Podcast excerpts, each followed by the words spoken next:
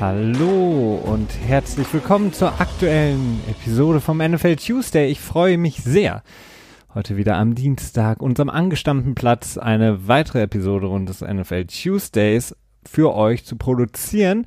Und ich hoffe, ihr freut euch auch genauso, denn wir ähm, gehen in großen Schritten auf die neue Saison zu. Die Training Camps beginnen so langsam aber sicher. Spieler finden sich mehr und mehr ein es geht los und äh, das hilft uns hier auch so ein bisschen beim Podcast, denn ähm, das beinhaltet auch oder damit verbunden sind natürlich viele neue Nachrichten.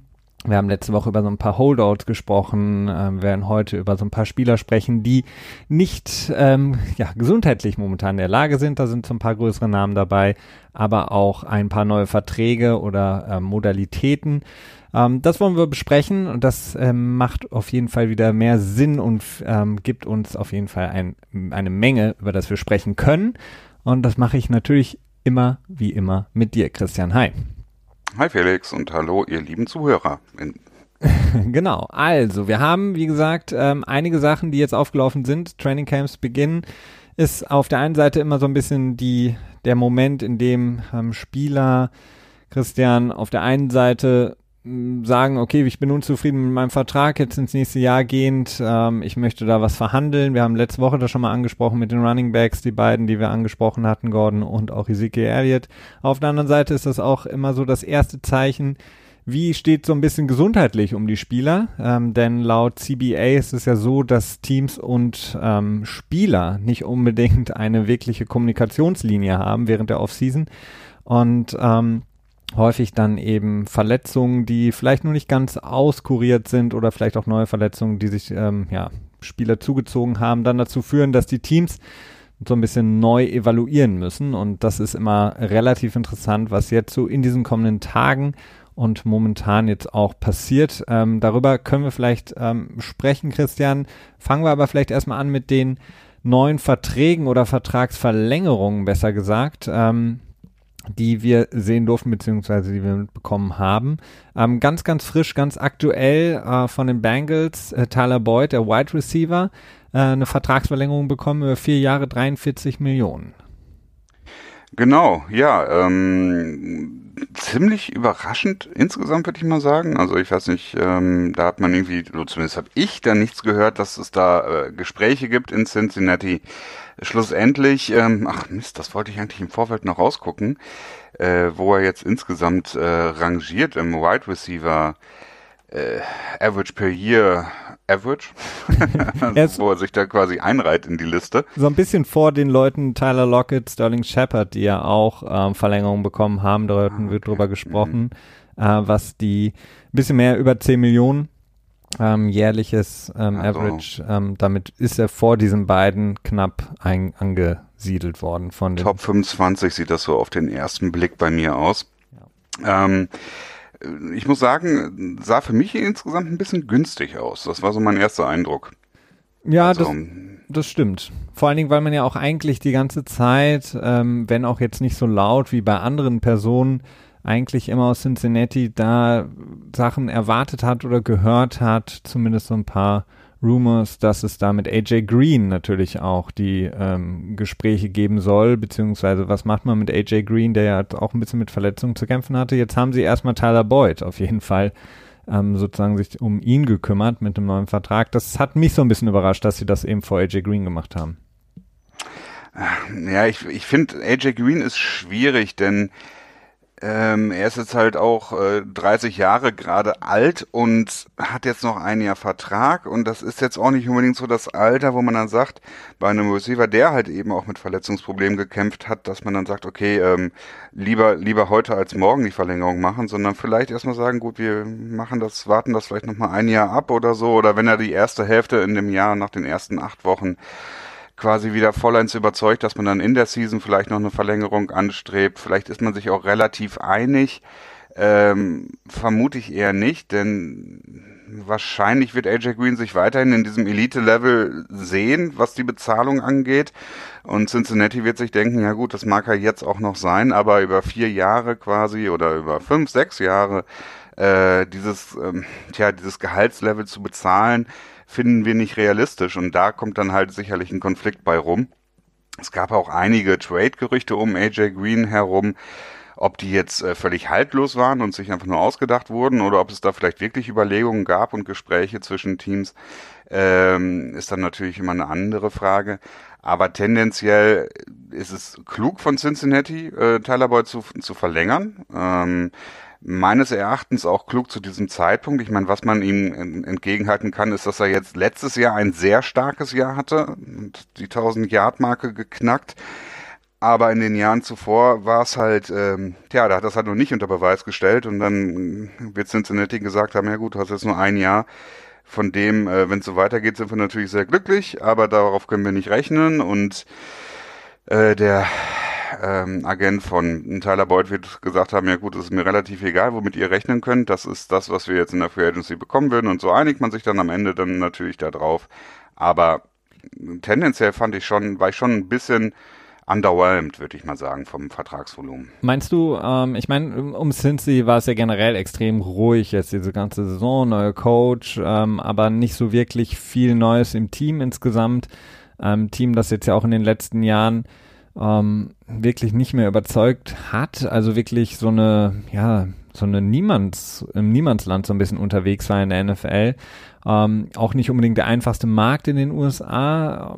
Glaubst du denn vielleicht für Boyd wäre es besser gewesen, beziehungsweise sein Agent äh, wäre besser beraten gewesen, wenn sie gesagt hätten, wir warten jetzt noch, wir warten quasi noch die nächste Saison ab, in der Hoffnung, dass seine ähm, Fähigkeiten noch mehr zum Tragen kommen und seine Saison vielleicht nochmal so ist wie im letzten Jahr oder vielleicht nochmal besser, je nachdem, was mit AJ Green ist, falls er nämlich nicht gesund bleiben kann. AJ Green ist natürlich Beute die Nummer eins dann da und könnte natürlich dementsprechend eine deutlich bessere ähm, Vertragsposition haben dann in ähm, 2020. Ähm, ja, aber es ist halt sehr riskant. Das, das mhm. ist halt die Sache.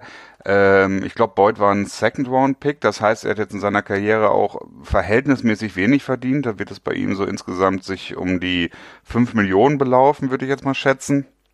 Und dementsprechend äh, ist dann natürlich, dann kommt dann auch immer so, so, ein, so eine gewisse Dringlichkeit hinzu. Ne? Bei Spielern, die jetzt nicht in der ersten Runde und äh, vor allen Dingen auch nicht hoch in der ersten Runde gedraftet wurden, die haben zwar immer schon ordentlich Kohle kassiert, aber halt noch nie den richtig dicken Pot. Und wenn sie dann im dritten Jahr sind, ähm, kommt dann halt auch wirklich, glaube ich, schon häufig so eine Dringlichkeit zustande, dass sie dann sehr bereit sind, quasi sich vorzeitig verlängern zu lassen und dafür vielleicht auch zukünftige Dollars dann so ein bisschen liegen zu lassen. Das ist das eine.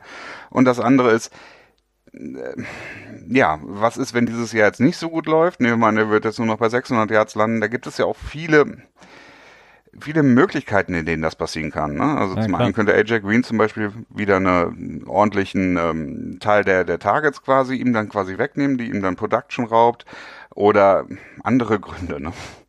Absolut. Also äh, von daher nimmt quasi das, das Geld, äh, was er jetzt bekommen kann, nimmt er mit, was auf jeden Fall für ihn gut ist. Ähm, kam, wie gesagt, etwas überraschend, ähm, liegt vielleicht auch daran, dass wir beide jetzt nicht so nah an Cincinnati dran ja. sind, wie vielleicht an dem anderen, ein oder anderen Team. Ähm, auf jeden Fall das relativ frisch heute. Etwas älter ist schon die Nachricht, aber kam für uns, für die letzte Folge auf jeden Fall ein bisschen zu spät. Ähm, die Falcons, die äh, ihren Linebacker Dion Jones auch verlängert haben, auch vier Jahre 57 Millionen äh, mit einem 11 Millionen Signing-Bonus und äh, 25,8 garantiert. Ähm, Dion Jones, der natürlich sehr, sehr viel ähm, Hoffnung schürt äh, in Atlanta. Ähm, die Defense, dass man sie wieder so ein bisschen on track bekommt, dass sie wieder stärker wird, so wie in den erfolgreichen Jahren. Dion Jones, der ja ähm, so dieses Paradebeispiel war für diesen Hybrid ähm, Linebacker, der im Grunde genommen auch ähm, vor zehn Jahren Safety gewesen wäre, was seine Athletik angeht. Ähm, der hat da natürlich sehr, sehr viel ähm, geschafft für das Team und wir hatten letzte Woche über Grady Jarrett gesprochen, der eben jetzt auch den Vertrag bekommen hat. Also ähm, die, die Falcons, die auf jeden Fall sehr, sehr viel Wert darauf legen, nachdem sie ja auch viel in die Offense investiert hatten in den letzten Jahren, dass ihre Defense, vor allen Dingen die wichtigen Spieler, da eben jetzt auch längerfristig gebunden werden. Genau, den äh, nu Nucleus. Gibt es das überhaupt im Deutschen, das Wort? Keine Nucleus? Ahnung, ich weiß, ich weiß nicht, was es heißt. Kern. so, ja. Ähm, ja, die Falcons sind gerade im Moment relativ aktiv. Du sagtest es gerade schon, ähm, letzte Woche hatten wir Grady Jarrett, jetzt Dion Jones. Äh, nebenbei immer noch die, die permanent im Raum stehende Frage, was ist mit Julio Jones, der sich schon seit längerer Zeit als äh, sehr unzufrieden darstellt. Und ihm wurde angeblich ja im letzten Jahr, zumindest äh, hat er das, glaube ich, so äh, formuliert, zugesichert, dass er einen neuen Vertrag bekommen wird in diesem Jahr. Bleibt ein bisschen abzuwarten. Es gibt da so eine eine kleine Anekdote, dass ähm, weil sein Vertrag ja im letzten Jahr, ich glaube Ende August angepasst wurde, dass er dann quasi dann äh, innerhalb von einem Jahr keinen neuen unterschreiben kann. Das ist in Teilen richtig. Man kann einen Vertrag, äh, wenn man einen Aspekt geändert hat, kann man dann erst diesen Aspekt ein Jahr später ändern. Aber nicht, äh, der Vertrag komplett ist dann nicht dadurch unantastbar geworden. Das ist so ein bisschen also, so die Rob Gronkowski Rule. Genau, kann man so sagen, ja. Ähm, was mit, äh, mit Julio Johnson passiert, wird sich zeigen. Ich meine, vielleicht ist er da jetzt auch nicht so äh, sauer. Er ist ja tatsächlich jetzt auch zum Training Camp gemeldet. Also das heißt, da gibt es dort kein Holdout. Da ist dann soweit alles gut, was Dion Jones angeht. Ähm, ja, es ist, ähm, ja, ich, ich bin halt, mit der Position und, und dem Wert. Denn der Wert, den die Position hat, ist äh, speziell durch CJ, Mosley extrem gepusht in dieser Offseason. Ähm, ich bin mir da nicht so ganz sicher, ob das ein sinnvoller äh, Wert, also eine sinnvolle Position ist für den Preis in einem Team. So ein bisschen ähnlich wie es halt bei Running Backs, wenn sie um die 17 Millionen verdienen, ist. Aber losgelöst davon, rein markttechnisch finde ich den Deal völlig in Ordnung. Ich glaube, ähm, du und Adam Gaze, ihr würdet euch wahrscheinlich sehr, sehr gut verstehen, denn auch er findet ja die Position des Running Backs und des Linebackers offensichtlich etwas überbezahlt, beziehungsweise den Wert des Ganzen ähm, sieht er nicht, äh, zumindest was die Dollar angeht, in der Liga wie andere Positionen. Ähm, ich mag Dion Jones sehr gerne. Ähm, also das, was er in der Saison, in dem sie ja den Super Bowl eigentlich hätten auch gewinnen müssen, die Saison, die er da gespielt hat, war schon extrem gut und hat auch viel, viel ähm, Neues gebracht. Und ähm, er war ja auch einer, der so ein bisschen in der Liga das so ein bisschen auch salonfähig gemacht hat, eben diese Position des Mittellinebacker, die eben nicht mehr nur ähm, stumpf den, den Lauf verteidigen kann, sondern extrem vielseitig ist. Ähm, und im Grunde genommen wie, wie ein dritter, vielleicht sogar manchmal vierter Safety auf dem Feld extrem viel bringen kann, was die Kommunikation auch angeht zwischen eben der Front und eben auch dem Defensive Backfield. Ich habe dazugelernt, ich sage jetzt immer Defensive Backfield, damit äh, keiner mehr denkt, ich rede über die Running Backs. Und das ist, äh, glaube ich, von daher, ich, ich mag ihn mehr als, als äh, ähm, CJ Mosley. Ähm, und sehe deswegen bei Dion Jones, das ist definitiv gerechtfertigt, das Geld. Wenn wir bei Atlanta bleiben, Christian, ähm, dann müssen wir auf jeden Fall auch über Alan Bailey sprechen, ähm, den die Atlanta Falcons als auch einen Vertrag genommen haben, äh, vormals von den Chiefs für einen Zweijahresvertrag, 10,5 Millionen ähm, und damit ähm, ja wieder vereint mit Bob Sutton, der da jetzt ja eine ähm, Consultant-Rolle hat bei den Falcons, äh, vorher bei den Chiefs war und ähm, eigentlich ein relativ starkes Jahr auch gehabt hatte. Mhm und ähm, damit diese Line nochmal neben Grady Jarrett nochmal deutlich verstärken. Ähm, Claiborne, den sie auch zurückgeholt haben, wird jetzt wahrscheinlich nicht unbedingt so viel bringen, es sei denn, sie spielen gegen Dallas, das weiß ich jetzt gar nicht, aber gegen ähm, Dallas und den dritten Backup-Tackle. aber ansonsten ähm, auch hier, wie gesagt, mit Alan Bailey ähm, nochmal wirklich sehr, sehr stark investiert, das, was ich eingangs sagte, in die Defense. Ja, und das ist sicherlich auch äh, nicht verkehrt, denn die Defense war ja auch immer so ein bisschen problematisch in Atlanta. Äh, ich weiß noch damals im, im Super Bowl, da war es halt diese junge, schnelle Defense, das neue Spielstil, das, das, das äh, Swarming to the Ball, ne? also zum Ball wirklich schnell hinkommen und ähm, da Geld reinzustecken ist meines Erachtens nicht verkehrt, denn sie war ein bisschen unterrepräsentiert in der näheren Vergangenheit. Ähm, die Defensive Line wird definitiv deutlich interessanter. Ähm, ob es reicht, ist dann die Frage. Wir, ne? wir, vielleicht müssten wir unsere Prediction, die wir letztes Jahr mal im äh, NFL Jeopardy hatten, ähm, vielleicht nochmal überdenken, weil die Falcons dadurch jetzt natürlich schon auch wieder einen weiteren Schritt nach vorne gemacht haben. Und wenn, ja, Matty Ice so ein bisschen wieder ähm, noch ein bisschen zulegen könnte, vielleicht ähm, Julio Jones und die Offense ja sowieso in der Lage ist, viele Punkte zu produzieren, ähm, kann das wirklich eine erfolgreiche Saison werden. Was auf jeden Fall, wir können immer noch bei Atlanta bleiben. Was sich auf jeden Fall durchzieht, ist so ein bisschen das Verletzungspech im Defensive Backfield, denn ähm, der neue ähm, Safety JJ Wilcox hat sich im Training ähm, das ACL gerissen. Ähm, das ist ein herber Rückschlag, denn äh, JJ Wilcox war ähm, oder schon fest eingeplant bei den Falcons als äh, dritter Safety hinter äh, Keanu Neal und Ricardo Allen, die auch beide von Verletzungen zurückkommen. Und wir haben es im letzten Jahr gesehen, die Probleme, die sie hatten, als sie eben viel in der Secondary äh, schieben mussten und dann eben ja Spieler hatten, die starten mussten in wichtigen Spielen in der Saison, die sonst im Grunde genommen Core Special Team Player äh, Spieler waren oder eben kaum Erfahrung hatten, sehr sehr jung waren ähm, JJ Wilcox, der sehr erfahren ist und glaube ich dann als dritter Safety eine große Rolle hätte spielen können. Wie gesagt, das komplette Jahr jetzt raus. Ja, ähm, das ist sicherlich nicht schön. Das sind auch meistens eigentlich auch in dieser Zeit so die, die Hauptnachrichten. Natürlich dann neben etwaigen Vertragsverlängerungen. Äh, der Klassiker ist im Prinzip immer, wer ist der Erste, der sich das ACL reißt? Und das ist jetzt in dem Fall äh, äh, dem Fall schon abgehakt, direkt am ersten Tag.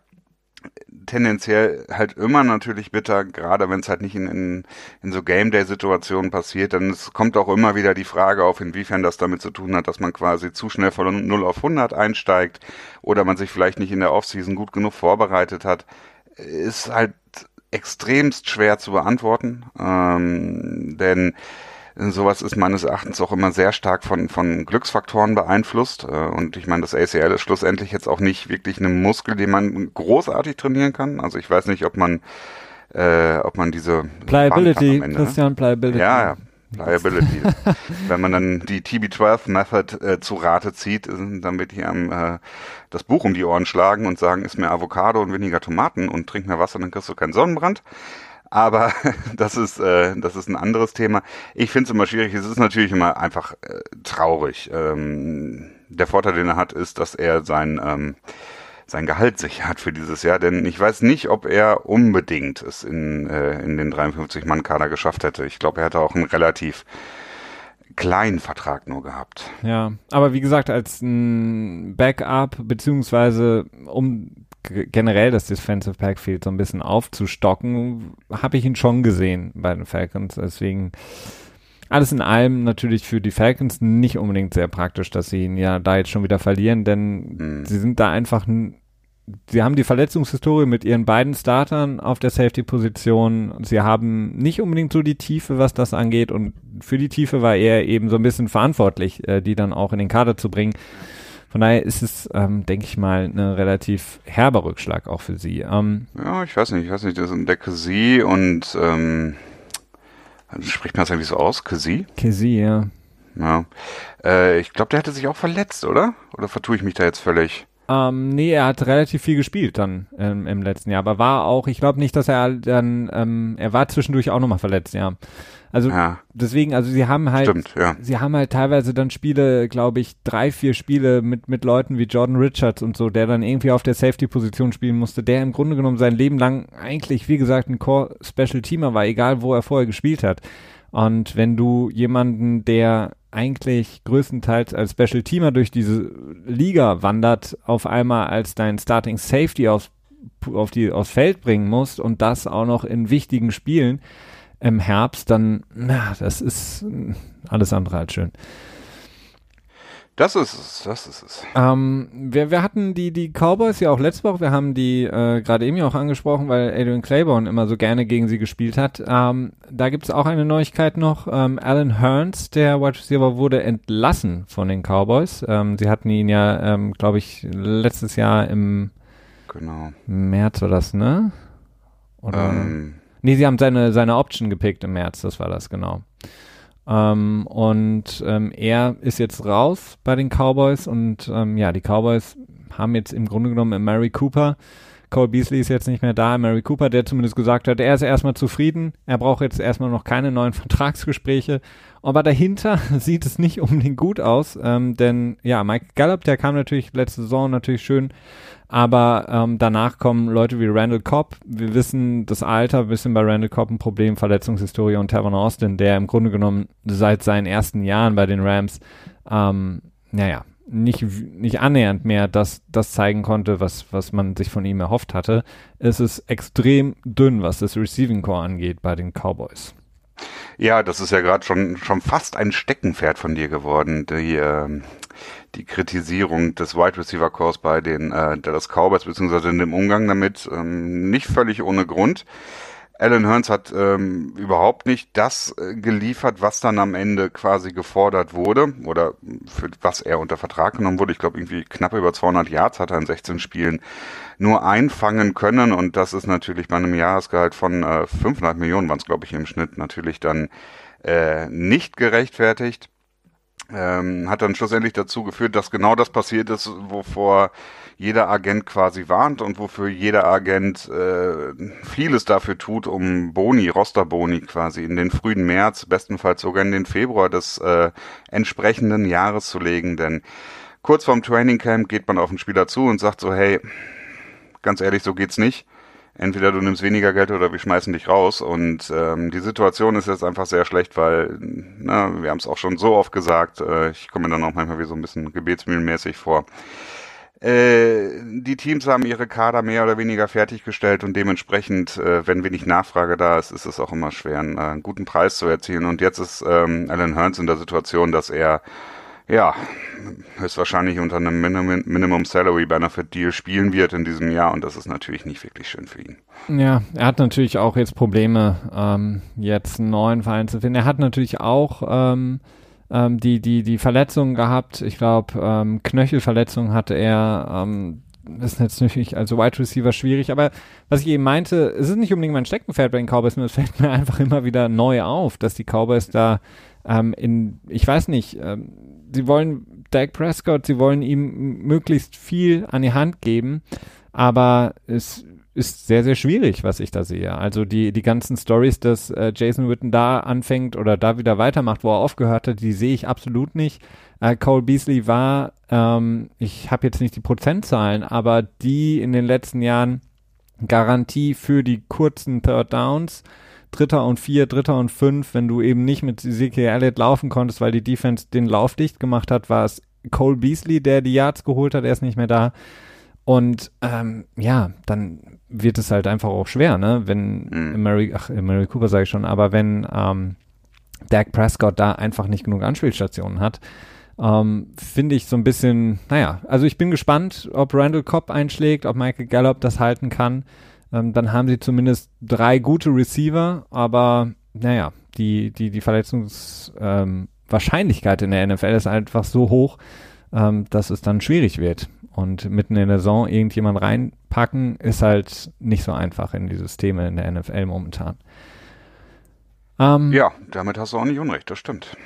Christian, äh, wir müssen eine Sache besprechen, äh, bevor wir zu, auch zu Tyreek Hill kommen natürlich. Ähm, ja, wir, wir, müssen darüber sprechen, auch wenn es natürlich äh, schwierig ist beim ähm, Tyreek Hill immer wieder dieses Thema anzusprechen, aber das ist nun mal wichtig. Ähm, eine Sache wollte ich aber vorher noch sagen. Ähm, Mark Sanchez hat seine ähm, Karriere beendet und ich habe mir so ein bisschen Gedanken gemacht, weil als ich das gelesen habe, dachte ich halt erst so, ja, Mike, Mark Sanchez. Ähm, weil er natürlich in den letzten Jahren einfach überhaupt nichts mehr ähm, gebracht hat, war eigentlich nur noch ähm, so ein bisschen so ein, so ein, so ein, wenn du so willst, so ein Spieler, Spielertrainer an der Seitenlinie, der nicht gespielt hat. Ähm, aber dann habe ich mich so ein bisschen zurückerinnert und wenn ich jetzt mal das Butt Fumble Game an Thanksgiving ausblende, ist er vielleicht neben Chad Pennington in der äh, AFC East der einzige Quarterback gewesen, der die Patriots wirklich mal entthront hat und das über einen gewissen Zeitraum, nicht nur in einem Spiel mal gewonnen hat, sondern ähm, über einen gewissen Zeitraum wirklich die, die Patriots nicht nur in den Playoffs besiegt hat, sondern auch sonst gegen sie immer gut gespielt hat und ähm, die Spiele offen gehalten hat. Natürlich liegt es auch daran, dass er ähm, in einem zu der, der, dem Zeitpunkt vielleicht eins der tiefsten und besten Kader ähm, der ähm, gesteckt hat in der NFL, denn die Jets zu dem Zeitpunkt waren verdammt stark. Ähm, Aber nichtsdestotrotz hat er vor allen Dingen in den, in den Playoff-Spielen extrem gut ausgesehen und war ein extrem guter Quarterback. Ähm, vielleicht jetzt nicht unbedingt der Franchise-Quarterback, den man sich gewünscht hat, den man an Nummer 5, glaube ich, wurde er gezogen, ähm, dann in sein Team holt. Aber das Team mit Mark Sanchez war, ich glaube, unter der Brady-Belichick-Ära das gefährlichste überhaupt in der Division. Und ähm, auch wenn seine Stats nicht so aussehen am Ende mit, ich glaube, der hat eine Touchdown-Interception-Ratio von 86 zu 89 ähm, und 15.000 Yards nur, aber nichtsdestotrotz, ähm, er ist mehr als nur Butt Fumble. Das habe ich mir dann gedacht, als ich so ein bisschen ja. gedacht habe, okay, Mark Sanchez, ähm, was, was, was denke ich, wenn ich an Mark Sanchez denke? Ja, natürlich. Ich meine, äh, das, das hat das halt so an sich, wenn man eine vielleicht leicht, also na okay, was ist durchschnittliche, was ist eine durchschnittliche NFL Quarterback Karriere? Eine durchschnittliche NFL Quarterback Karriere ist, glaube ich, eher so äh, ja, noch nicht mal. Wahrscheinlich eher so Practice Squad und dann dann raus oder so, ne? Denn äh, es gibt halt in der Regel, das ist halt die, die rarste Position quasi in der, in der NFL, würde ich mal sagen. Und dementsprechend, aber es kommen ja auch jedes Jahr wieder zig Spiel, zig Quarterbacks in die NFL hinein. Ne? Also insofern, ähm, aber gemessen an Starting Quarterbacks zu seiner Zeit war er halt schon mittelmäßig. Also es, ähm, ja, ja. Er hat halt, er hat halt das Glück, dass du an, der wurde an fünf gezogen und normalerweise genau. kommst du, wenn du an fünf gezogen wirst als Quarterback, in ein Team, was entweder dysfunktional ist, schlecht gemanagt wurde in den Jahren davor oder einfach einen Kader hat, der nicht so gut ist. Aber der Kader zu dem Zeitpunkt von den Jets und auch in den Jahren danach war extrem stark. Also sowohl in der Offense mit Leuten wie Santonio Holmes etc., aber auch vor allen Dingen in der Defense äh, mit Rex Ryan, wo er natürlich viel Wert drauf gelegt hat. Ähm, das war ein ideales natürlich Umfeld. Ähm, fast, fast vergleichbar, finde ich, mit, mit dem, was Baker Mayfield vorfinden kann, allein was die, das Talent angeht. Aber er hat es halt auch gut gemacht und ähm, er war zumindest für diese zwei Jahre, wenn ich mal so das so grob zusammenfasse, ähm, auf Augenhöhe mit dem Patriots zu der Zeit. Und das hat ja seitdem in der Belichick-Brady-Ära kein Team geschafft und kein Quarterback. Ja, vor allen Dingen war es auch das letzte Team, das quasi die Patriots äh, daran gehindert hat, in das AFC Championship Game hineinzuziehen, wenn ich mich nicht richtig erinnere. Ich glaube, das war 2010. Nee, Baltimore wo sie noch geschafft. Bei, äh, dem Stimmt, ja, ja, relativ direkt danach, ne? Also zwei Jahre danach war das dann, glaube ich, ne? Ähm, also insofern, es hat auf, war auf jeden Fall die, die jüngste Erfolgsgeschichte, die die Jets hatten. Also die, wenn, wenn du dir die Vergangenheit anschaust, und das ist natürlich auch was wert, aber ja, schlussendlich ist es dann doch mehr oder weniger one of the mill irgendwie, ne? Es ist so ein bisschen wie wenn Ryan Fitzpatrick dann irgendwann in den Ruhestand geht, würde ich mal sagen, oder? Auch wenn die beiden jetzt nicht unbedingt zu vergleichen sind, aber beide fallen halt eher wegen gewissen herausstechenden Dingen auf und nicht wegen ihren äh, spielerischen Sag's Qualitäten. Sag's ruhig, du meinst Fitzpatrick, wegen, Fitzpatrick, Fitzpatrick, sorry, wegen seiner, seiner vielleicht manchmal lockeren, coolen Art und äh, Mark Sanchez dem Bud Fumble. Ja, so ungefähr. ja. Okay, gut. Also Bud Fumble geht in Rente. Ähm, er wird ähm, ins, ins Broadcasting gehen und ähm, ähnlich genau. wie Tim Tebow als äh, College Football Analyst dann bei ESPN auftauchen. Ehemalige Teammates, wenn ich mich richtig erinnere, oder? Oder war er da schon nicht mehr bei den Jets, als Tebow da war? Ah, doch, doch, er war noch da. Haben sie nicht äh, immer, ähm, haben sie nicht eine Zeit lang versucht, Tim Thibault, äh, das war doch da, da haben sie versucht, Tim Thibault auf Thailand ähm, umzuschulen sozusagen. Und der, da gab es so diese wunderschöne Szene, wo, glaube ich, ähm, Tim Thibault von der Slot, ähm, glaube ich, so eine ähm, eine, eine, eine kurze eine Route gelaufen ist und sich nicht rechtzeitig umgedreht hat und Mark Sanchez hat ihm den Ball von hinten an den, an den Helm geworfen. Das war so ein bisschen bezeichnend dafür. Also Mark Sanchez, der ähm, den Ball wirft und Tim Thibault, der äh, mit seiner Position nicht ganz so happy war, diese ähm, wahrscheinlich irgendeine Option Route zu laufen, aber er hat sich einfach nicht umgedreht und ähm, hat den Ball dann an den Helm bekommen. So wie du, als ich dir damals den Ball an den Kopf geworfen habe. Kannst du dich noch dran erinnern? Ja, ich kann mich dran erinnern. Ich wollte auch eine, eine Quick Out äh, laufen und dann ähm, Genau, kam der Ball einfach zu früh. Das ist einfach das Timing, dass wir, wir haben einfach nicht genug in der, in Wir der haben den Rapport noch nicht aufgebaut. Ja, den, in der Offseason noch nicht genug trainiert im, im Hintergar, im, im, im Vorderhof oder Garten oder was auch immer.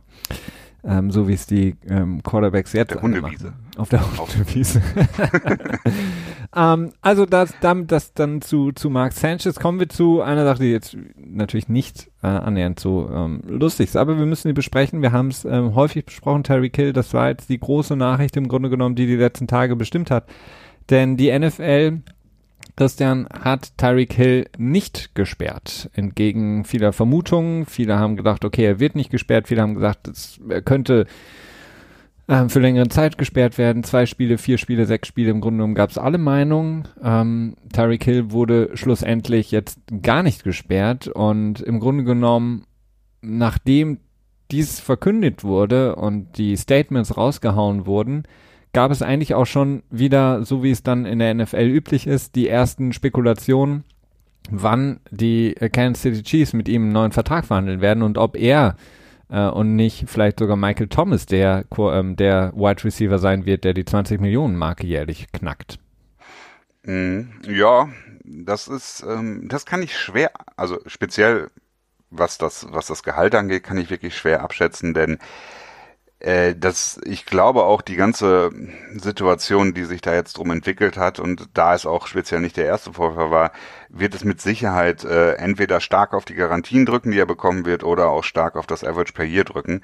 Denn ähm, ich glaube nicht, dass, also Kansas City wird in die Vertragsverhandlungen definitiv mit einer anderen Grundhaltung reingehen, als sie es äh, Anfang März, als es das erste Mal quasi ähm, gerüchteweise berichtet wurde, dass sie da bereit sind, in die Vertragsverhandlungen reinzugehen. Also da werden sie, glaube ich, jetzt mit anderen Voraussetzungen reingehen.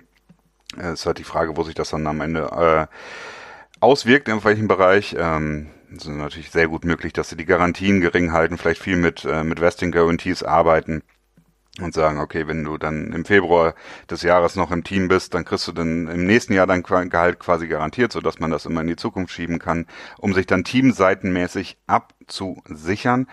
Ähm, dass es da moralische Bedenken gibt, da können wir uns, glaube ich, relativ äh, sicher sein und weit außen, beziehungsweise nicht weit aus dem Fenster lehnen und sagen, dass da Kansas City äh, keinerlei Bedenken haben wird, ähm, das zu tun, denn ja, es gab keine Äußerung, die das in auch nur ansatzweise irgendwie ähm, vermuten lassen würde. Tendenziell ist die Situation, ja, sie ist halt, wenn, wenn ich es jetzt, wenn ich es jetzt praktisch betrachte, vermute ich, dass die NFL gesagt hat, okay, wir haben keinen Zugang, die Gerichtsakten sind äh, unter Verschluss. Äh, wir haben im Prinzip nur die Aussage des, ähm, ich weiß nicht, ob das der Sheriff war oder ob das der, ja doch, oder nee, das war wahrscheinlich der District Attorney, ne? also mhm. der Staatsanwalt, der gesagt hat, wir gehen davon aus, dass eine Straftat ähm, äh, begangen wurde, können aber nicht zuordnen, wer es gemacht hatte. Deswegen werden wir keine Anklage erheben. Ähm, das wird wahrscheinlich die Aussage sein, die schlussendlich die NFL am Ende hatte denn äh, auch ähm, seine damalige Verlobte oder schon verheiratete äh, Frau ähm, Espinal heißt sie mit Nachnamen, dem Crystal glaube ich mit Vornamen, hatte sich glaube ich nicht äh, bereit erklärt mit der NFL äh, zu reden. Dementsprechend könnte ich mir vorstellen, warum die NFL Probleme hatte, irgendetwas rauszufinden, was nicht heißt, dass ich das damit quasi relativieren will, denn ich bin da doch sehr unzufrieden mit, wie sich das entwickelt hat. Aber ich vermute mal, dass es so gelaufen ist, dass das quasi die, vielleicht die interne Kommunikation ist, okay, wir können da nicht mehr machen, denn bla bla bla. Was auch noch interessant ist, ist, dass die NFL eben überhaupt nicht bezogen hat in ihrem Statement auf äh, sich, auf das, ähm, auf das Tape, das ähm, aufgenommen wurde, das Crystal Espinal selber aufgenommen hatte und das dann von KWPT oder was auch immer, irgendwie so ein äh, Kansas City Radiosender quasi ähm, äh, dem zugespielt wurde.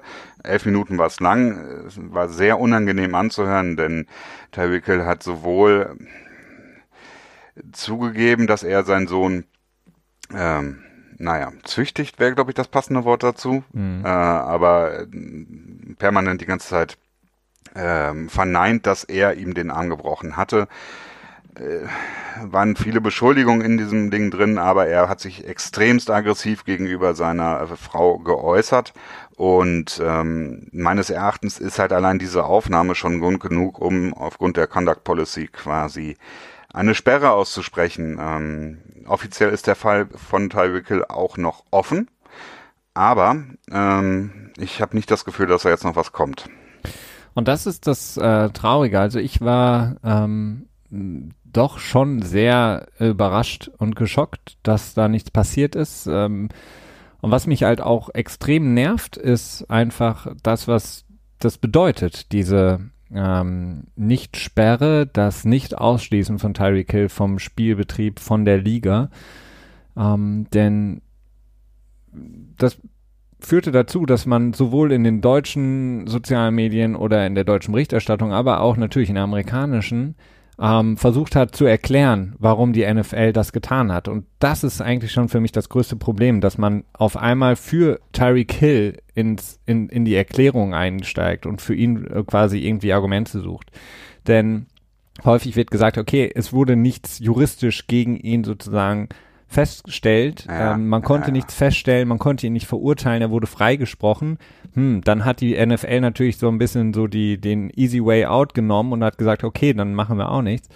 Ähm, Nochmal, es muss laut CBA nichts festgestellt werden juristisch. Und wir haben das in der Vergangenheit häufig gesehen, dass nichts, und wir können auch gleich nochmal auf die Sperre von Reed, den, von, von Seattle zu sprechen kommen, was jetzt rauskam, äh, Ezekiel Elliott, ähm, es gibt so, so viele Beispiele. Im Grunde genommen, jede Saison gibt es mindestens ein Beispiel, wo keine, noch nicht mal eine Anklage erhoben wird. Und die NFL sagt, auf Grundlage des CBA, des Paragraphen, der da festgeschrieben ist, sprechen wir trotzdem eine Sperre aus. Das heißt, juristisch ist es völlig uninteressant, was passiert. Und ähm, was die NFL hier macht, ist, dass sie einfach das Tape ähm, völlig ignoriert haben. Dass die, der District Attorney, Attorney keine Anklage erhebt meinetwegen, also ob, ob das jetzt gut ist. Ja, meine, im Prinzip sagt er ja sogar, wir gehen davon aus, dass ja, genau. Straftat ähm, äh, ne, wenn er sich auf, passiert auf, ist. auf dem Gesetz berufen möchte und das muss, ähm, ist das eine andere Sache. Das mag traurig sein, aber da müsste man die Gesetze ändern. Aber die NFL hat halt eine andere Handhabe. Und ähm, auf dem, in dem Audio ist eben ganz klar die, ähm, die, das zu erkennen, was Terry Kill offensichtlich seit dem College mit dieser Frau macht. Und das ist ein ständiger Abuse und eine ständige äh, ähm, Bedrohung, ein ständiges, ähm, äh, ja, Bedrohen ihrer Sicherheit, ne, diese ähm, klassische abusive, ähm, dieses abusive Verhalten von dem Typen, denn er sagt ja auch in dem äh, Audio ganz klar, du musst Angst vor mir haben. Ähm, du hast mein Leben zerstört. Dieses klassische, ich äh, er, er stellt sich selber in die Opferrolle, das, was er ja auch nach außen hin über seinen Anwalt, Agenten hat immer wieder verlauten lassen.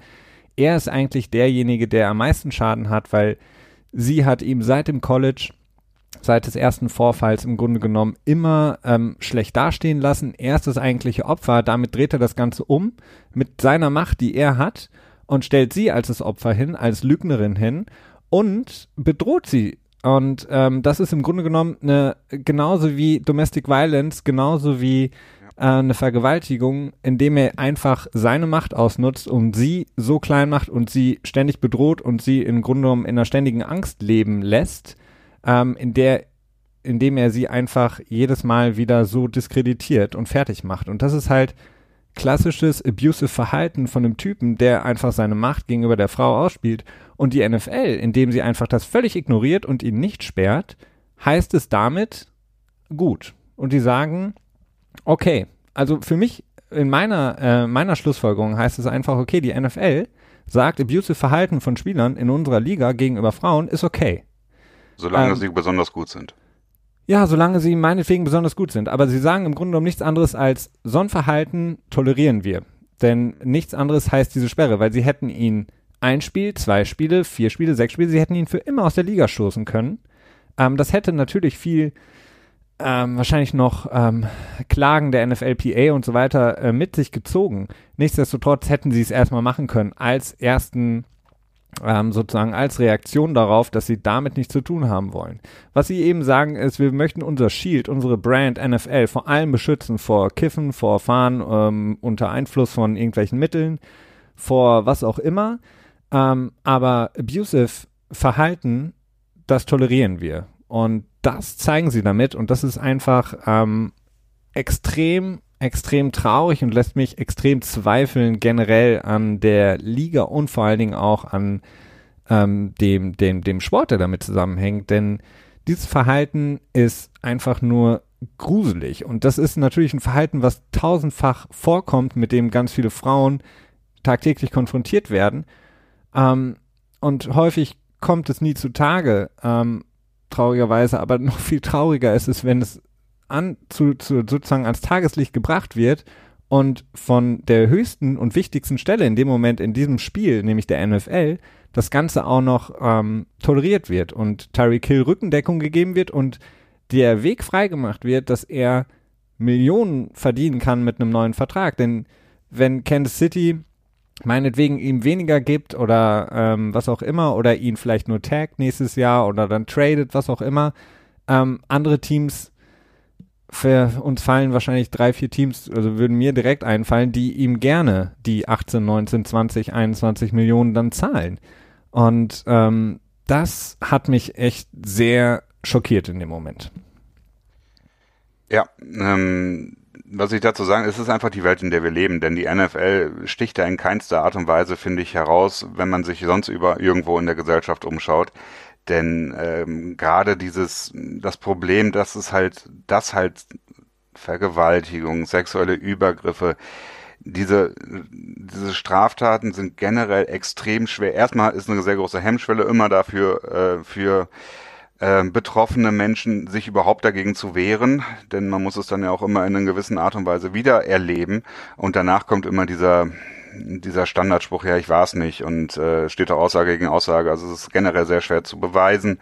Ähm, und es ist in der Gesellschaft überhaupt ein Thema, das auch kein, das auch eigentlich gefühlt keiner wirklich will.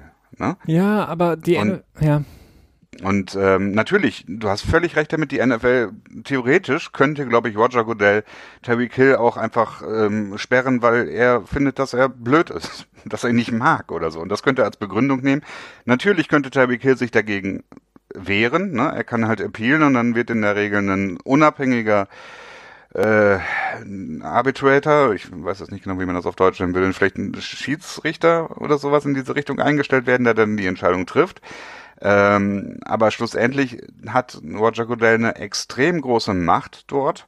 Ähm, auch er hätte auch hätte sechs Spiele, hätte ihn auch quasi komplett sperren können, ne? Und dann hätte es am Ende dann wieder quasi revidiert werden können. Also er hätte alle Möglichkeiten in der Hand. Aber er hat halt offensichtlich überhaupt kein Interesse daran. Und das kann ich schlussendlich dann auch nur wieder darauf zurückführen, dass es, ähm, dass die Liga sich dort gedacht hat in dem Moment, okay, ähm, es schlägt sich negativ auf unsere Zahlen nieder, ne, PR oder was auch immer. Und ähm, das wollen wir nicht riskieren. Ja, gut, aber irgendwann muss man halt auch mal den äh, Kopf aus dem Arsch ziehen, wenn man über die Liga, ähm, wenn wir jetzt über die Liga sprechen, weil irgendwann muss man auch mal aufhören, alles zu analysieren im, auf dem Hintergrund, was machen die Zahlen dann. Und klar werden sie es immer tun, aber es gibt halt, irgendwo muss ein Cut auch gezogen werden. Und ähm, bei Mord, wenn es. Äh, ja, klar. Ich meine, Aaron Hernandez in dem Moment, in dem Moment, als er abgeführt wurde aus seinem Haus, ja. ähm, wurde er überall rausgeworfen. Ähm, da wurde nun, da, da, da gab es äh, quasi einen ne, ähm, einen Haftbefehl gegen ihn, aber es gab noch keine Verurteilung, nichts. Ähm, wir haben das bei so vielen Fällen gesehen. Michael Wick äh, mit, mit dem, den Hundekämpfen und so weiter und so fort. Alles schlimm und grausam. Aber da ist die NFL halt schnell. Und das Problem ist halt, die NFL sagt sich halt, okay, ähm, das gesellschaftliche Problem, was du ansprichst, ist definitiv vorhanden. Nur ähm, sie könnten halt einfach so ein bisschen ein Zeichen setzen. Denn dieses, das ist so ein traurigerweise textbuchmäßiges Verhalten, was Terry Kill an den Tag legt, indem er einmal äh, die, die Opferrolle umdreht, die Frau damit noch mehr in die Ecke drängt und sie ständig ähm, misshandelt, sowohl ähm, körperlich als auch verbal und immer, immer schwächer macht und quasi den Druck immer, immer härter auf sie einprasseln lässt. Und die NFL sagt, okay, er wurde nicht verurteilt. Und mich geht, mir geht halt wirklich auf den Keks, wenn Leute halt argumentieren, ja, er wurde nicht verurteilt. Das ist halt ja, so die. Quatsch, das, das hat ist, damit überhaupt nichts zu tun. Genau, und das, das nervt mich halt einfach, weil ähm, ja. die NFL kann es tun. Jetzt halt Unwissenheit, ne? Das müsste ist, es. Äh, das ist halt, wenn man damit argumentiert, das ist halt in der Regel, das ist halt meines Erachtens Unwissenheit, dass die Leute halt nicht wissen, okay, ne, die NFL ja, hat eine andere Standards als, als die Juristerei, ne? Ja, und es ist halt auch, wenn man damit argumentiert, in diesem Fall wie Tyreek Hill zeigt es für mich halt einfach auch, dass die Leute, die so argumentieren wie, ja, okay, ähm, Punkt eins, er wird nicht, ähm, er ist ähm, juristisch nicht verurteilt oder so, ähm, haben sie halt selber, sollten sie selber sich vielleicht mal hinterfragen, ob sie das Problem überhaupt verstanden haben, weil meistens sind es ja, ja in, in dem Bereich Football, äh, Twitter und so weiter und so fort, äh, Social Media, was auch immer, Typen, die darüber schreiben. Und im Grunde genommen sollten sie einfach mal die Klappe halten, sich zurücknehmen und sagen, okay, was passiert da überhaupt gerade? Ähm, bevor ich irgendwie so einen Käse erzähle, wie, ja, er wurde nicht verurteilt, weil das ist scheißegal. Und ähm, damit ähm, geben sie der NFL ja auch wiederum recht. Wenn ich sagen würde, wenn mich jemand fragen würde, was. Ton auch in gewisser Art und Weise. Ja, wenn mich jemand fragen würde, was hältst du von Tyreek Hill? Ja, hm, er ist natürlich doof, aber die, er wurde nicht verurteilt und dann ähm, hat die NFL halt den einfachen Weg genommen.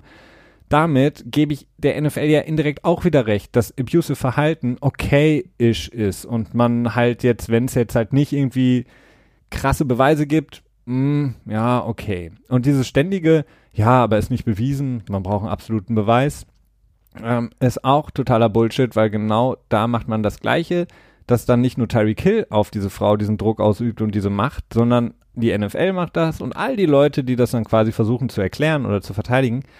Und ähm, dieser, dieser Teufelskreis wird halt immer größer und schlimmer. Und ähm, es ist halt einfach für mich absolut unverständlich. Und ähm, ja, ich, ich, zum Beispiel Jaron Reed, der jetzt sechs Spiele ge gesperrt wurde, ähm, Defensive Liner von den Seattle Seahawks, der ähm, diesen 2017er Vorfall hatte, als ähm, er eine Frau angegriffen hat. Ähm, auch da gab es keine Verurteilung. Ähm, die Cops haben, glaube ich, nur nicht mal weiter ermittelt, nachdem, genau. glaube ich, die Frau, das Opfer, ähm, die Polizei gerufen hatte. Nichtsdestotrotz hat die NFL ihn jetzt sechs Spiele gesperrt und das kommt ein paar Tage, nachdem sie Tyreek Hill komplett freigesprochen haben und ihm keine Sperre gegeben haben, sperren sie Jaron Reed, was sicher richtig ist und was ich gut finde für sechs Spiele, weil er diese Frau angegriffen hat in 2017. Aber da gab es nur nicht mal eine, eine weitreichende Ermittlung. Da gab es gar nichts. Das wurde direkt eingestellt. Und das ist richtig, dass sie das machen, aber das kommt zwei Tage, nachdem sie Tyreek Hill freigesprochen ja. haben. Und das ist so Ja, das, das, ist ja eben das, was ich gesagt habe. Das ist, äh, die NFL sagt mehr oder weniger direkt natürlich nicht. Man kann das immer alles nur erschließen. Äh, in dem Fall mit äh, Jaron Reed äh, hat das, ähm, das Opfer halt äh, kooperiert und quasi ausgesagt. Ne? Und das ist quasi der, der Unterschied, den die NFL wohl vorschiebt, benutzt, was auch immer, wie man ja, das aber nennt. Espinosa hat das, hat das Audio, ähm, beziehungsweise ich glaube ihre Freundin oder Schwester hat es, glaube ich, weitergegeben an den genau. Radiosender. Mhm. Ähm, das ist so viel mehr Mut und Courage, als ähm, mit der Polizei zu sprechen. Und das erfordert schon viel Courage, wenn man in so einen Fall ähm, verwickelt ist. Aber das quasi auch noch an die Öffentlichkeit zu bringen, ja. weil sie sich damit ja auch selber unglaublich vielen Hasstiraden und ähm, ja, ja, wieder selber aussetzt. Das ist so mutig von ihr und da hat die NFL einfach gesagt so, ja, pff, interessiert uns jetzt nicht so, weil. Streng genommen. Also wenn, wenn ich jetzt mal, wenn ich jetzt mal ein bisschen vermuten würde, würde ich sagen, okay, ja, haben, haben wir Bock, Hill zu sperren? Ah, nee, eigentlich nicht so richtig, ne? Ähm, wie ist die öffentliche Meinung? Ja, ist wahrscheinlich schwierig, gibt einen Ausschrei, aber wenn das Training Camp erstmal anfängt, dann haben es bestimmt alle vergessen. Aber für den Fall, dass wir es nicht vergessen haben, dann können wir noch sagen, ja, wir haben ja das Audiotape noch gar nicht äh, mit einberechnet in die ganze Geschichte. Ja, auf Grundlage des Audiotapes und so weiter kommen wir jetzt zu dem Schluss, dass wegen des Tapes quasi so und so lange gesperrt wird und aufgrund von äh, von einer Bewährungs Auflage quasi durch den Vorfall in 2014 äh, fällt die Strafe dann quasi auch entsprechend stark aus. Also ich glaube, dass das, dass das halt die strategische Herangehensweise war, die an der Park Avenue 345 in New York ähm, quasi, tja, aufgestellt wurde. Ja, oder man kann, also für mich ist es eher so der nervige Dudes Club NFL beschützt halt die eigenen Dudes und äh, Dudes machen halt mal sowas ähm, und da muss man sie halt so ein bisschen schützen. Äh, was halt nicht geht, ist halt, wenn sie mal irgendwie Marihuana rauchen oder irgendwas anderes machen, weil das können wir jetzt den Dudes draußen, die Football gucken, nicht immer allen erklären. Ein paar finden es vielleicht okay, aber der, die Mehrzahl findet es halt irgendwie doof und äh, ghetto-mäßig, das passt jetzt nicht, aber ähm, abusive gegenüber der Frau zu sein, ist halt so, ja, okay, komm, ähm, das ist für mich das eher. Und ähm, das äh, toleriert die NFL, beziehungsweise verkauft sie halt damit. Und all die Leute, die es irgendwie äh, promoten, machen das halt auch oder versuchen das zu erklären. Ähm, das ist halt das, das Widerliche an dieser ganzen Situation um Tyreek Hill und um andere Spieler. Ja. Und ich, ich, ich, ich beziehe es mehr aus, mehr aus Geld, aber äh, tendenziell ja, klar, aber die mit Typen gucken halt auch Geld. Auch äh, die gucken halt und bringen Geld und äh, sind halt diejenigen, die das supporten auch noch und toll finden. Ähm, ja, so viel äh, zu Tyreek Hill. Ich ähm, hoffe, dass ich nie wieder über Tyreek Hill sprechen muss. Ähm, ich werde es auch ausblenden, wenn es irgendwas Sportliches gibt, weil ich einfach ähm, sehr genervt davon bin. Ähm, ich hoffe, dass ich nie wieder über ihn sprechen muss, denn das würde bedeuten, dass er nicht äh, weiter, weiterhin auffällt, ähm, was nicht unbedingt heißt, dass er nichts mehr macht. Ähm, ähm, aber ähm, naja. Glaubst du nicht, dass er sich jetzt bessert? Er hat doch bestimmt auch schon zugesichert, dass er ähm, Anti-Aggressionskurs macht, ja. macht und dass er jetzt zu Gott gefunden hat und dass er äh, bla bla bla. Es ist äh, traurig.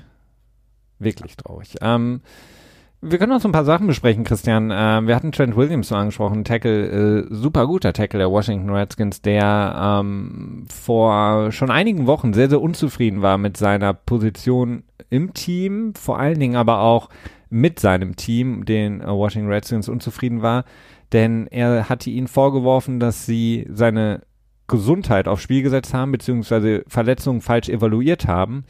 Er ist jetzt auch noch unzufrieden mit seinem Vertrag und ähm, es wird berichtet, dass er das Training Camp nicht besuchen möchte. Denn da scheint es wirklich sehr, sehr große Diskrepanzen zu geben. Auf der einen Seite der Vertrag, auf der anderen Seite, dass er sich eben nicht, ähm, nicht mal nur wert, nicht wertgeschätzt fühlt von dem Team, sondern auch betrogen fühlt, weil sie eben seine Gesundheit aufs Spiel setzen ähm, und ihn falsch beraten. Definitiv. Ähm, ja, wir hatten darüber, das, es ging, glaube ich, das war ein Tumor, der zu spät quasi entdeckt wurde und der extrem schwerwiegende Folgen hätten haben können. Und Trent Williams hat, glaube ich, so ein bisschen das Gefühl gehabt, dass Washington gesagt hat, ja, jetzt haben wir dann Tumor, aber sagen wir ihm das? Nee, der hat jetzt nur noch zwei Wochen, lassen wir den die zwei Wochen noch spielen, dann sagen wir es ihm dann.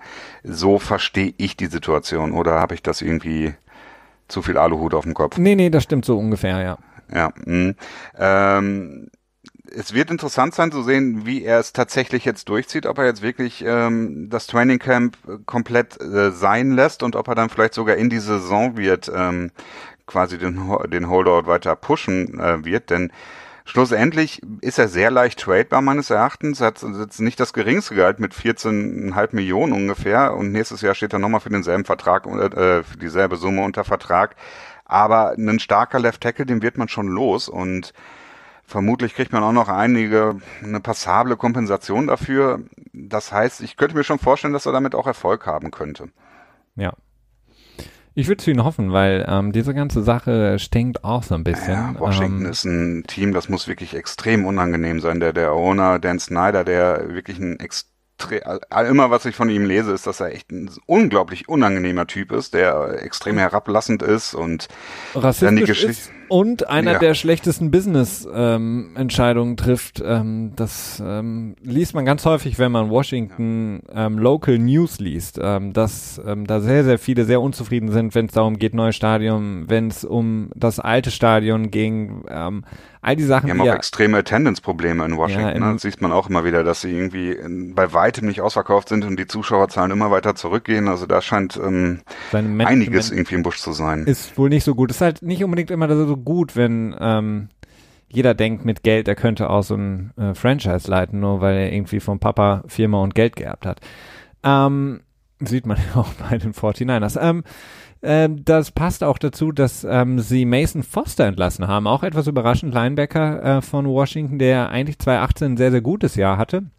Ähm, aber auch da ähm, wurde schon im letzten Jahr häufiger berichtet, dass es Probleme gab zwischen äh, Mason Foster und dem Team. Jetzt zu einem interessanten Zeitpunkt auch entlassen worden. Ähm, aber sollte eigentlich aufgrund seiner guten Leistung ähm, wirklich ein sehr solider ähm, Linebacker Mason Foster hoffentlich schnell ähm, denn das hätte er verdient, neuen, besseren Arbeitgeber finden als Washington. Ähm, ich weiß nicht, ob das dann so ein bisschen eine Übersprungshandlung war, aber da gab es wohl sehr viele persönliche Probleme zwischen ihm und dem Team. Vielleicht hat das Team dann irgendwie, naja, Washington halt eben gesagt, okay, raus mit dir. Es wirkt so ein bisschen so, ne? Denn das anders ist es nicht so leicht zu erklären. Christian, ich habe gute Nachrichten für dich. Ähm, okay. Ja, wusstest du, dass äh, dein guter Freund Sashi Brown äh, einen neuen Job hat? Ja. Ja. ja? Äh, bei irgendeinem Basketballteam. ja, es war den Washington Wizards, wo wir gerade in Washington sind, fällt es mir ah. ein. Sie haben ihn ähm, eingestellt als ähm, ja auch so, so, so ein Berater. Ich glaube, das ist irgendwie Chief Planning ähm, und Operations Officer, whatever. Sashi Brown, der ja ähm, rausgeschmissen wurde bei den Browns und ähm, ja, ja, zumindest dafür gesorgt hat, dass sie jetzt mit all dem ganzen Kapital und all den Picks ähm, dieses ähm, ja, sehr, sehr starke Team aufbauen konnten. Ähm, er wurde dafür sehr gerügt für seine Art. Ähm, du mochtest es immer sehr, sein analytisches Vorgehen bei Cleveland. Ähm, die Szenen äh, Ich weiß nicht, ob ich es sehr mochte. Ich fand es sehr spannend. Ja, okay. er hat jetzt auf jeden Fall einen neuen Job bei äh, in der NBA als ähm, Chefplaner und ähm, auf jeden Fall fand ich lustig, wollte ich mit dir teilen, aber gut, du wusstest es schon. Es gibt noch so ein paar andere Namen, Christian, äh, die wir auf jeden Fall, vielleicht noch ein, zwei Namen, die wir nennen können. Ähm, und da vielleicht dann auch nochmal, denn wenn ihr viel über die NFL erfahren wollt und wissen wollt, wie die NFL so generell funktioniert, hört in unsere Spezialfolgen rein, findet ihr hier auch in unserem Feed. Generell, wenn ihr uns hört, lasst uns immer gerne auch einen Kommentar, ähm, eine Bewertung da. Darüber freuen wir uns sehr. Das ist sozusagen unser, ähm, unsere äh, ja. Äh, unsere Currency, unsere Libra. Genau, unsere Crypto, Crypto-Währung. Ähm, da freuen wir uns sehr. Ähm, aber was wir, glaube ich, nicht in den Spezialfolgen so, naja, es ist jetzt auch kein großes Thema, aber was wir nicht so wirklich besprochen haben, ist die PUB, die Physically Unable to Perform List. Denn ähm, mhm. ich sagte es eingangs, ähm, einige Spieler sind darauf gelandet. Ähm, wir haben beispielsweise Leute wie ähm, JJ Watt, wir haben Sony Michel bei den Patriots, die eben auf dieser Pub-Liste gelandet sind. Die Andrew Hopkins ist auch noch drauf als, als Notable Name. Ja. Ähm, und diese Liste ist ja erstmal jetzt nichts mh, mm, nichts Schlimmes. Ähm, man für die Teams ist es natürlich interessant, weil äh, das Auswirkungen hat auf die Kader, denn das zählt nicht gegen den 53-Mann-Kader, aber gegen den 90-Mann-Kader. Aber ähm, es hat ja, wenn es dann zur Saison hingeht und sie während der Preseason auch auf dieser Liste sind, Auswirkungen auf die Saison, Christian. Ja, beziehungsweise wenn sie zu Beginn des Trainingcamps auf der Pub landen, können sie auch zum Start der Saison auf der Pub landen. Das ist der, der, der große Trick dabei und äh, das bedeutet, Pub, waren das sechs oder acht Wochen? Sechs. Acht Wochen, glaube ich, ne? Nach sechs Wochen können sie anfangen zu trainieren. Und dann und haben sie zwei Woche, Wochen Zeit, um zu ähm, Genau. Ähm, das ist nämlich der große aktivieren. Vorteil, dass wenn man jetzt noch eine Verletzung hat, die noch nicht ganz ausgehalten ist, man zum Start der Saison noch nicht so ganz fit ist, dann ähm, ist es sehr gut, wenn man vor Beginn des Training Camps schon auf der Pub war, weil man dann eben äh, acht Wochen lang kann das Team dann einen extra Roster-Spot quasi vergeben. Also die Spieler, die auf der Pub sind, die zählen auch nicht zu der, zu der Kadergröße von 53 Spielern und ähm, können dann nach acht Wochen wieder einsteigen. Das ist der Grund, warum so viele Spieler zu Beginn des Trainingcamps immer auf der Pub landen. Das ist einfach eine reine äh, ja, eine reine Vorsichtsmaßnahme, sag ich mal, in den meisten Fällen, weil die gehen schon davon aus, okay, der wird in ein, zwei Wochen, wird er wieder voll mit dabei sein können muss sich jetzt erstmal so langsam ein bisschen reinarbeiten oder vielleicht noch ein bisschen abheilen. Aber für den Fall, dass er dann die, die Heilung halt nicht so fortschreitet, wie man denkt, ist es halt sinnvoll, wenn man zu Beginn des Training Camps die Spieler auf die uh, Physically Unable to Perform Liste, kurz PUP, setzt, weil es dann eben die Möglichkeit ähm, äh, ermöglicht, äh, quasi äh, einen extra Kaderplatz für die ersten acht Wochen, acht Wochen bereitzustellen. Genau. Also spannend wird dann, wie gesagt, wenn die äh, Leute dann eben auf der Pub sind, ähm, dann zur Saison hin, werden sie dann eben aktiviert, ja oder nein. Manche kommen auch von der Pub runter, aber spielen dann doch nicht. Wir haben das jetzt häufiger schon gesehen. Also ähm, es ist auf jeden Fall immer interessant, ähm, weil häufig die Teams dann einfach auch nicht mehr genug Platz haben und wen aktivieren sie, beziehungsweise wen holen sie zurück, wen nicht. Ähm, jetzt genau, das ist, das ist ja die andere Geschichte mit der Injured Reserve. Wenn jemand das Training Camp nicht auf der Pub startet und sich dann im Training Camp verletzt, kannst du ihn auf die Injured Reserve packen, aber dann halt mit deinen zwei äh, Designated Players, die von der Injured, Return, äh, Injured Reserve wieder dann zurückkommen können in der äh, Regular Season dann. Genau.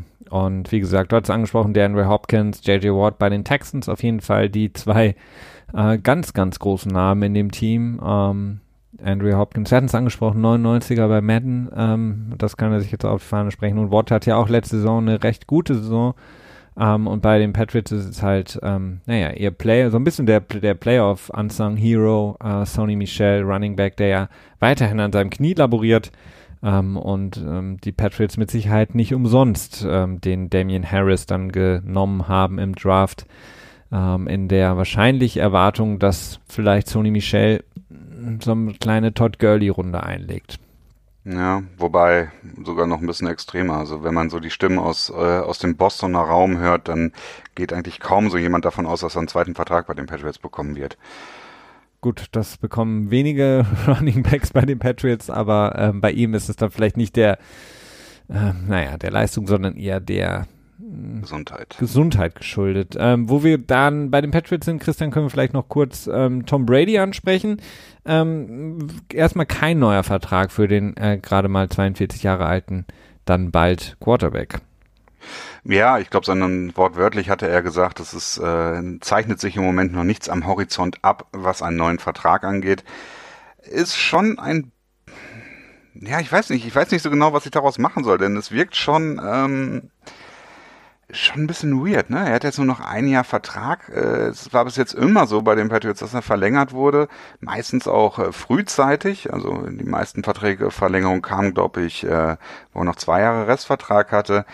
Äh, natürlich bietet sich die Möglichkeit für die Patriots, ihn im nächsten Jahr zu franchisen. Dann wird sein Franchise-Tag bei 32 Millionen liegen, was ähm, definitiv natürlich nicht äh, unstemmbar ist, aber äh, schon unangenehm für Bill Belichick, der schon, äh, naja, gewohnt ist, dass Tom Brady nie eine, eine Tag-Number hat, die wirklich höher ist als 20 Millionen. Ich glaube, jetzt in, in diesem Jahr liegt sie sogar bei 27 Millionen, aber das liegt halt eher daran, dass ähm, viel Geld aus der Vergangenheit in die Zukunft gepusht wurde. Ne? Also insofern eine merkwürdige Situation.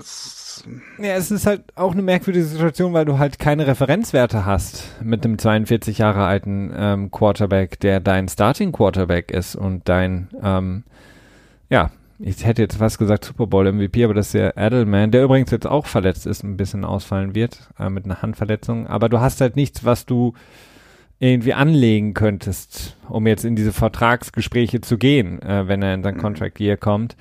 Ähm, das ist halt so ein bisschen schwierig, glaube ich, ne? Ähm, bei einem 28-Jährigen oder bei einem Jimmy Garoppolo kannst du das halt, okay, vielleicht ein schlechtes Beispiel, weil er nicht so viel gezeigt hat, aber bei, keine Ahnung, äh, was auch immer, ähm, einem jüngeren ja, Quarter Time, ne?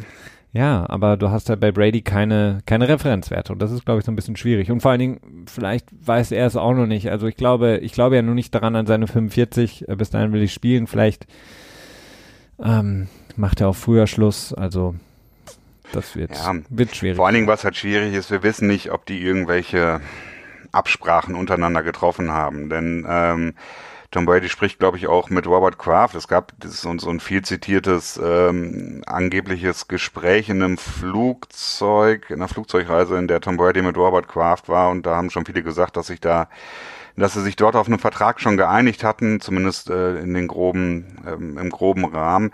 Das war allerdings im, äh, im März oder so, das war schon verdammt lange her.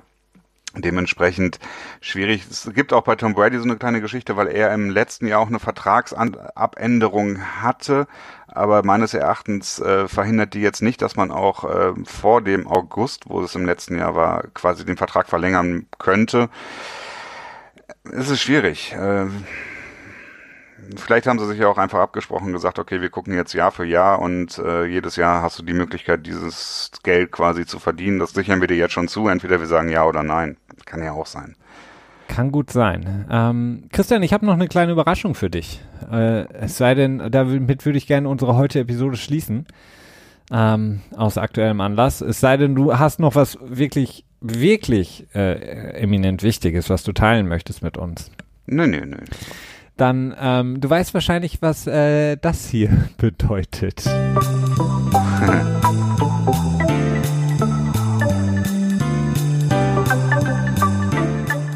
ich habe mir mal wieder was überlegt, Christian, ein kleines Spiel. Ähm, okay. Und wir haben das schon mal gemacht, äh, sowas in der Richtung. Ähm, du weißt, äh, wenn es eine Sportart gibt, in der ich mich ähm, fast noch besser auskenne als im Football, ähm, La Tour de France. ist das der professionelle Radsport. Und es, ähm, ähm, wir hatten das wie gesagt schon mal gemacht. Für alle, die uns vielleicht von Anfang an gehört haben, ähm, Chapeau, ähm, den, die haben das vielleicht schon mal gehört. Ich bin natürlich großer Fan des Radsports. Ich verfolge da im Grunde genommen auch alles. Die Tour de France natürlich auch ähm, sehr intensiv. Und ich habe mir äh, wieder was ähm, rausgesucht, Christian, und zwar. Peter Sagan. Nein, das Spiel heißt NFL-Player oder Tour de France-Fahrer. Ah, ey, das, äh, das, hatten wir tatsächlich schon mal. Ja, das hatten wir schon mal. Und weil es mir so viel Spaß macht, äh, machen wir es nochmal. Ähm, du musst dich nicht schämen, wenn du es nicht äh, kannst, weil, beziehungsweise wenn du nicht gut abschneidest, weil ja, es ist wirklich. Okay. Ich habe ja Google offen hier. Nee, weil es ist wirklich schwer. Ähm, also nicht für mich natürlich, denn ich kenne alle Tour de France-Fahrer, aber ähm, ich Jakob nenn, Vogelsang. ich nenne dir einen Namen und du sagst mir, ob das ein NFL-Spieler ist und da habe ich natürlich tief in den Practice Squads auch gegraben oder Oh, ob es ein aktueller Tour de France-Fahrer ist. Bist du bereit? Ja. Okay, fangen wir an. Benjamin King. Boah, das könnte eine gute Falle sein direkt für den Start, weil das so ein typischer amerikanischer Name ist, ne? Aber ich vermute mal, weil du mir diese Falle stellen würde, äh, wolltest, will, wolltest, willst, tippe ich darauf, dass es ein Tour de France-Fahrer ist. Korrekt.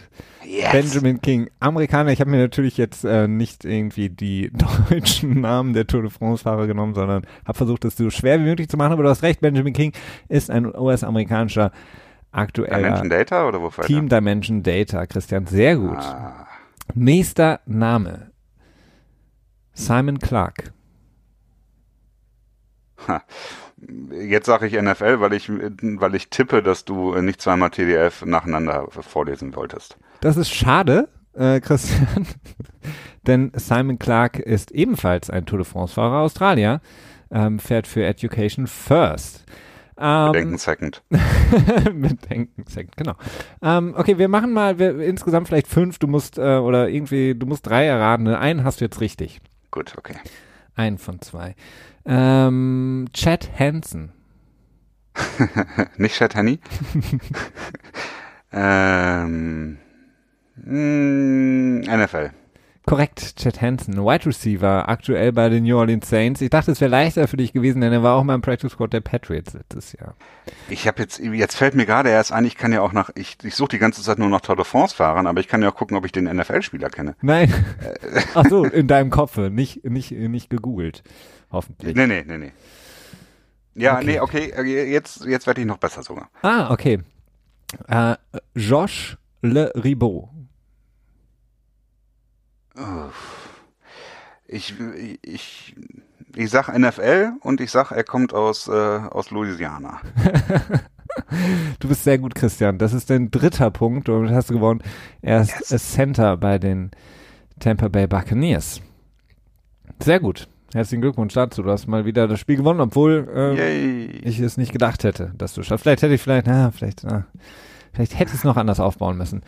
Nächstes Mal. Aber ja, nächstes Mal zur, zur Vuelta dann machen wir das nochmal, das ganze Spiel. So viel dazu. Ranke? Ha? Wie Ranke? Gibt es leider nicht mehr, oder zum Glück. Ähm, aber genau, so viel dazu äh, für alle, die jetzt schon gekotzt haben, weil wir zu viel über die Tour de France gesprochen haben. Deal Ähm, with it. Bitte? Deal with it. Deal with it, genau. ähm, Tour de France ist nur einmal im Jahr, von daher ähm, ja, vielen Dank, Christian, ähm, dass du das Spiel mal wieder gerockt hast. Äh, wir danken euch ähm, fürs Zuhören in dieser Woche. Wir freuen uns dann in der kommenden Woche eine neue NFL Tuesday Folge für euch zu präsentieren und bis dahin wünschen wir euch eine wunderschöne Woche. Viel Spaß und bis dann. Alles Gute. Ciao.